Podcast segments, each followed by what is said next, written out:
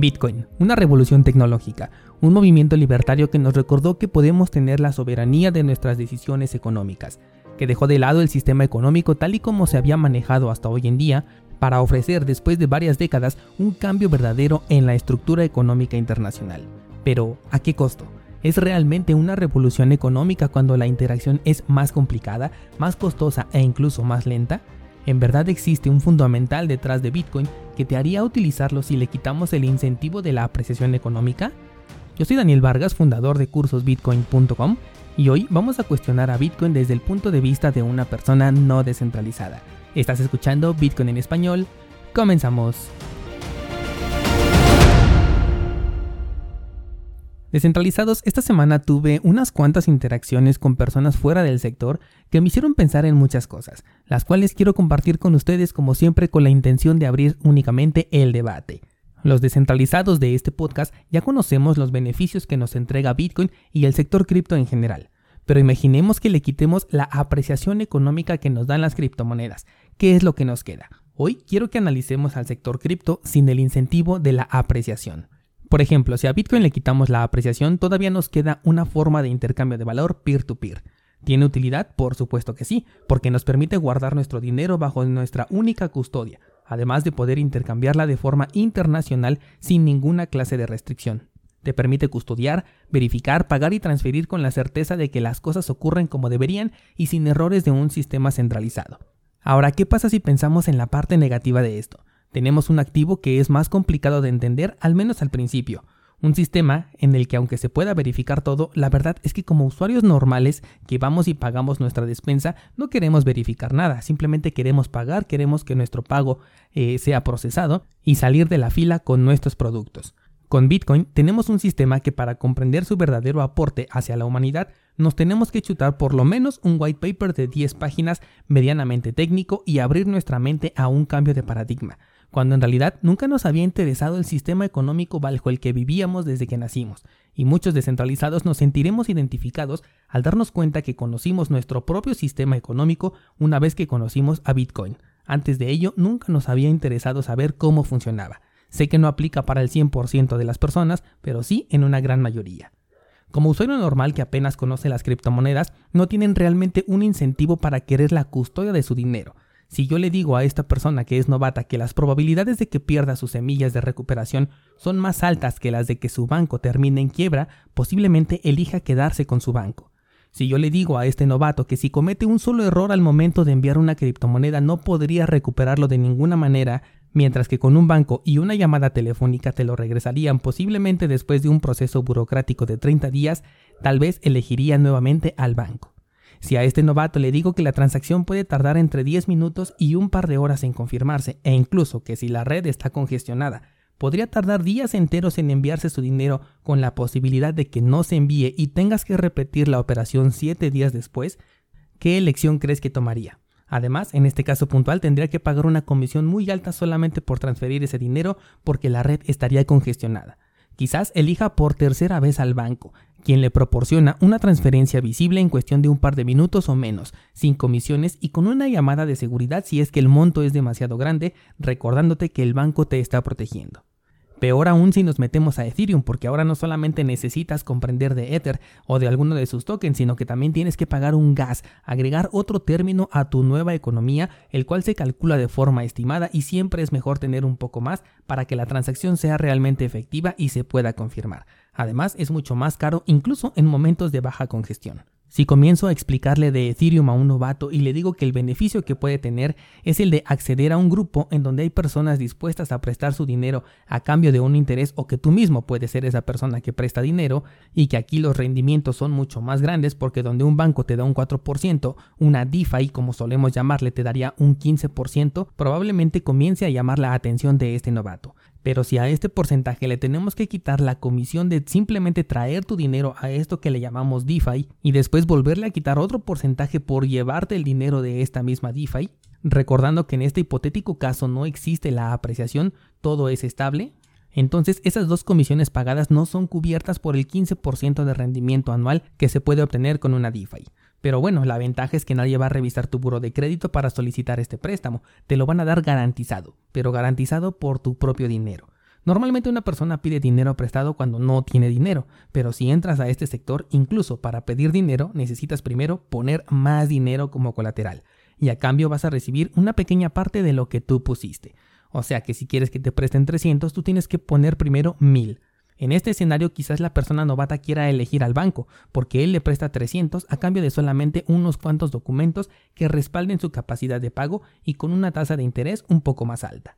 Si nos ponemos todavía más técnicos y le digo a este novato que al grado máximo de descentralización lo consigue si es que tiene un dispositivo Raspberry Pi en su poder en el cual puede descargar la cadena de bloques de Bitcoin y dejarla encendida 24/7 con la finalidad de que desde ahí pueda verificar que sus transacciones realmente se hicieron, esta persona que bien podrías haber sido tú elegiría esta complicación en lugar de una aplicación bancaria que te permite ver el historial de tu transferencia o de pago que ya fue realizada y que incluso te mandó un SMS con esta confirmación de movimiento en tu cuenta?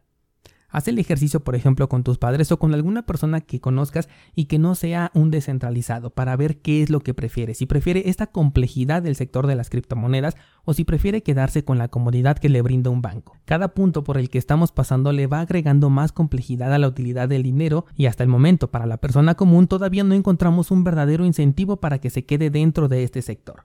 Vamos a seguir profundizando. ¿Tienes hijos que jueguen videojuegos? Ponlos a jugar Axie Infinity. Diles que solamente tienen tres personajes para jugar y no les puedes cambiar los poderes. No hay historia en el juego, no hay equipos, no hay jefe final. Solamente tienes una tabla de puntos en donde el más alto es el mejor. Y tienes que pelear infinita cantidad de veces con los mismos personajes, con los mismos ataques, una y otra y otra y otra vez. Toma nota de cuánto tiempo tardarán en dejarlo o en regresar al Fortnite. Vámonos con otro caso. Imprime una imagen o guárdala dentro de una USB y dile a alguien que se la vendes en 100 mil dólares, que no hiciste más que una copia de esa imagen, que nadie más la tiene y si la compra será el único dueño de esa imagen. Y que si corre con suerte, algún día esa imagen te la pedirán para acceder a un grupo selecto de personas que también compraron una imagen a un alto costo y que se puede guardar en una USB. Evidentemente en este caso estoy hablando de los tokens NFT en una versión simplificada para una persona con cero conocimiento del sector.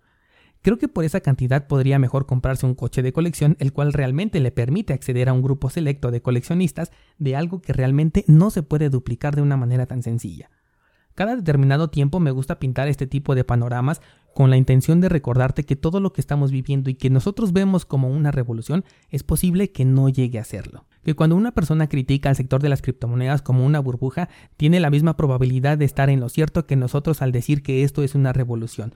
Porque si en algo se parece una revolución a una burbuja, es que solo las podemos identificar de manera retrospectiva, es decir, una vez que ya son una revolución o que ya reventó esta burbuja. El punto de todo el rollo del que te estoy hablando el día de hoy es que sin el incentivo de la apreciación de los tokens y las criptomonedas, este sector cambiaría por completo, incluso Bitcoin. Es posible que un día deje de ser atractivo. De hecho, hoy en día muchas personas ya prefieren estar en otras criptomonedas que en Bitcoin, ¿Por qué razón? Por las ganancias, porque no están aquí por la descentralización, no están aquí por la interacción peer-to-peer o porque un día despertaron y dijeron, ay, ¿cómo quisiera descentralizar mi economía, volverme soberano y poder verificar que mi dinero realmente lo poseo yo y tengo la certeza y la libertad de cómo y dónde usarlo? Pues no, no existe un pensamiento colectivo de esa manera. Tal vez exista como un pensamiento cyberpunk en donde este sector sería comparado con la Deep Web, en donde diríamos, ay, hay un grupo de frikis que tienen su propia economía, pero no nos meteríamos a ella, porque para alguien que no es un friki no existiría este incentivo sin la apreciación. De los ejemplos que puse, cuando les quitamos el incentivo económico o la simple apreciación, se pierde gran parte del interés. Los juegos como Axie Infinity desde mi perspectiva son extremadamente aburridos después de un par de semanas jugando porque hay tantos bots jugando Axie, porque es un programa capaz de realizar operaciones repetitivas, porque siempre es lo mismo con este juego. Estamos en Axie por el dinero, estamos en Plan vs. Undead a pesar de sus enormes fallos e incertidumbre, simplemente por el dinero, porque podemos obtener ganancias. Se utilizan las DeFi por el dinero que se puede obtener con ellas, y ya viste que sin la apreciación de este activo, las puras comisiones a pagar en Ethereum lo volverían insostenible tendrías que tener tu dinero unos cuantos años y después desprenderte de la ganancia de al menos un par de esos años solamente para pagar la comisión y quedarte con una pequeña ganancia, con lo cual ya no sería tan atractivo si las criptomonedas fueran estables. Y esto se podrá ver mejor en un mercado bajista en donde todo el dinero que esté dentro de una DeFi va a estar perdiendo valor mucho más de lo que va a estar ganando en tokens. Y tengo de hecho mucha curiosidad de ver este escenario. Los préstamos con cripto son eficientes entre comillas porque te permiten seguir con la apreciación de tu activo mientras utilizas una parte de ese dinero. Pero si le quitamos la parte de la apreciación, entonces tú detendrías tu dinero a cambio de una cuarta parte de ese mismo dinero que tenías al principio. Simplemente no tendría sentido. Bitcoin, a pesar de ser un activo que hace un año estaba en 3 mil dólares y este año ha conseguido estar en 65 mil, cada vez se vuelve menos volátil y entre menos volatilidad tenga, menos interés en usarlo tendrá para los novatos, para aquellos que simplemente quieren una apreciación. Nosotros como descentralizados entendemos que eso significa que las comisiones rara vez estarían altas, que la red ya no se congestionaría porque ya tendríamos una estabilidad de precios en la que ocurriría como en este momento, en el que no importa si está en 65 mil, 50, 42 mil, porque las comisiones han estado completamente económicas y accesibles. Podríamos tener una verdadera reserva de valor en Bitcoin, pero porque somos descentralizados que ya nos hemos metido más en este sector y porque además tenemos el incentivo de la apreciación. Pero desde un punto de vista de alguien normal que se aleja solamente con escuchar todas las desventajas que te he planteado aquí, Bitcoin no sería interesante a menos que viviera en condiciones especiales. Estoy hablándote de Argentina, Venezuela, China, Afganistán, por nombrar algunos. Sabes que para ellos una moneda estable que se puede transferir de manera peer-to-peer es mucho más seguro que todo lo que le pueden ofrecer sus propios gobiernos. Pero la gran mayoría ya no entrarían a Bitcoin, preferirían entrar en Ethereum, Solana o cualquier cosa nueva que salga y que les prometa una ganancia grande.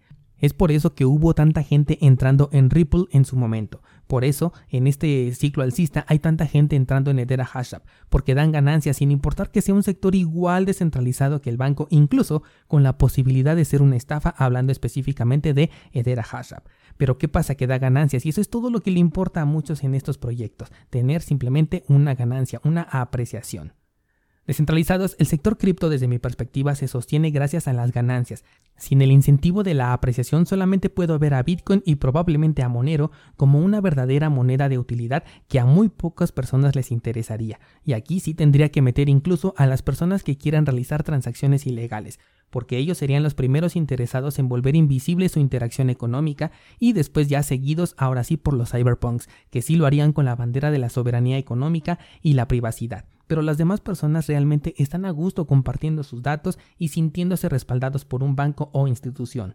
Y la verificación de esto es que la gran mayoría prefiere un servicio centralizado como Binance como Coinbase a utilizar servicios descentralizados de intercambio y de custodia.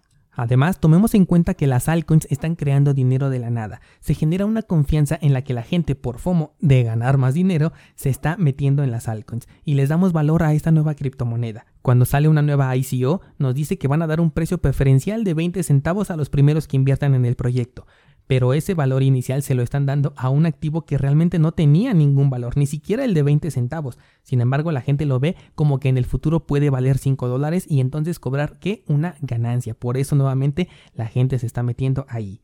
Me queda claro que desde el punto de vista tecnológico se está teniendo un avance muy importante que se puede aplicar a infinidad de sectores en el futuro. Pero aquí es donde abro el debate de esta semana preguntándote cuánto tiempo seremos capaces de mantener el incentivo económico como para atraer a más y más personas a invertir. Yo te pregunto descentralizado, cada vez que se crea un token o una criptomoneda y se le da un valor económico, ¿no estamos haciendo lo mismo que la Reserva Federal de imprimir dinero infinito?